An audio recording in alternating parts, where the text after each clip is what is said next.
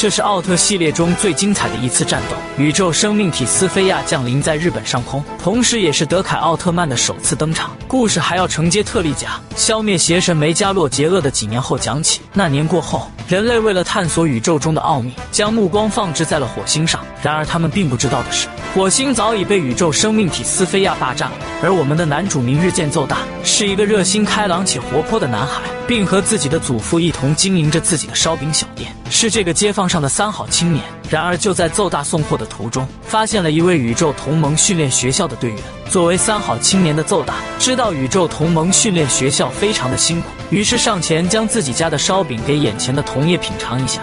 不用了，没关系，别客气。我现在还在执行任务。嘴可真硬。比我家的煎饼还硬呢！就在他们争论不休之时，宇宙同盟训练学校的队员龙门来到了此地，并告知童野该集合了。这番话成功帮童野脱离了尴尬的氛围，没办法的奏大只能妥协。就在这时，警报声响了起来，城市的屏幕上出现了斯菲亚袭击火星的画面。同一时间，日本的上空突然出现一道绚丽多彩的星云，紧接着宇宙生命体斯菲亚降临在城市的上空。不仅日本被沦陷，就连世界各地也陆陆续续出现斯菲亚的踪迹。没等地面上的居民反应过来，宇宙生命体斯菲亚杂兵开始向地球上的居民展开进攻，顷刻间，城市就被他们毁于一旦。作为宇宙同盟训练学校队员的龙门和童也开始疏散人群。在这危机时刻，胜利鹰号和内斯迪斯号开始陆陆续续出动。并和空中的斯菲亚杂兵展开交战，而作为宇宙同盟训练学校队长的卯星蒂斯开始做出疏散人群的计划。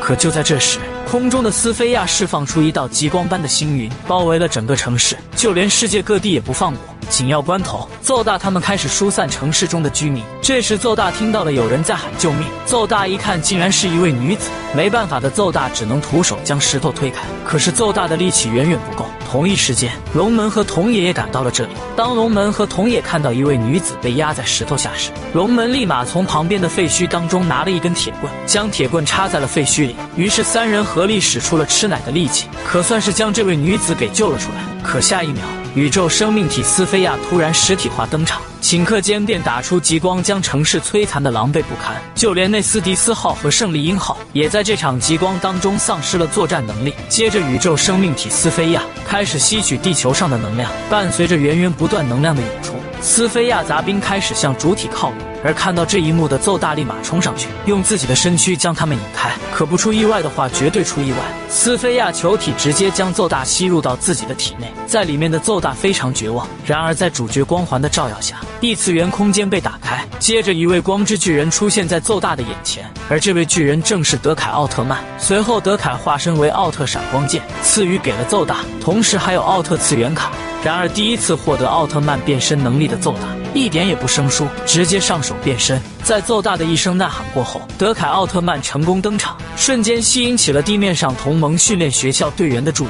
而看到这一幕的斯菲亚立马向德凯发起进攻。奏大见状，立马飞奔上去，在空中躲避斯菲亚球体的同时，也使用出了奥特飞踢，稳稳落地。接着，德凯大步向前，只用双手便将斯菲亚球体全部打爆，随后一击重拳打在了斯菲亚的脸上。暴怒的斯菲亚立马向德凯扑来，巨大的爪子压制着德凯。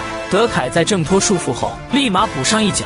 可这稳如泰山般的斯菲亚丝毫不惧，德凯的攻击根本就伤及不了斯菲亚。下一秒，斯菲亚用他的触角打在了德凯的身上，接着用他那巨大的爪子疯狂踹向德凯。没办法的德凯当即打出奥特手刀击退斯菲亚。挣脱束缚的德凯立马使用出断脚狂魔迪迦的招数，然后汇集全身能力释放出必杀光线。顷刻间，宇宙生命体斯菲亚当场被打爆。怎料危机并没有结束，空中的极光还在包围着整个地球，很快地球就会被完全侵蚀。情况紧急，德凯纵身一跃来到了宇宙当中。然而在宇宙当中的斯菲亚数量实在是庞大，无数只斯菲亚球体将德凯包围。眼见局势不对的德凯将目标转移到了主体身上，可还没有接触到主体，就被主体释放出的屏障给击飞了出去，并在空中完全分解。在地球上醒来的奏大发现了手中的闪光剑瞬间消散，只剩下腰间的奥特闪光卡。这时龙门和童也找到了奏大，并对奏大的这种盲目行为非常气愤。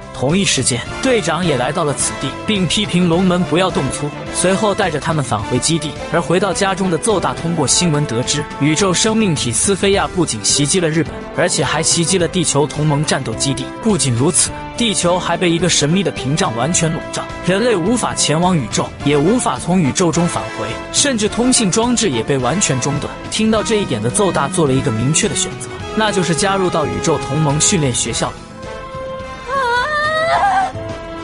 是你？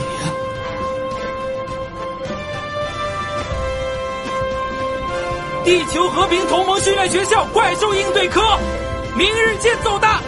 很高兴认识大家。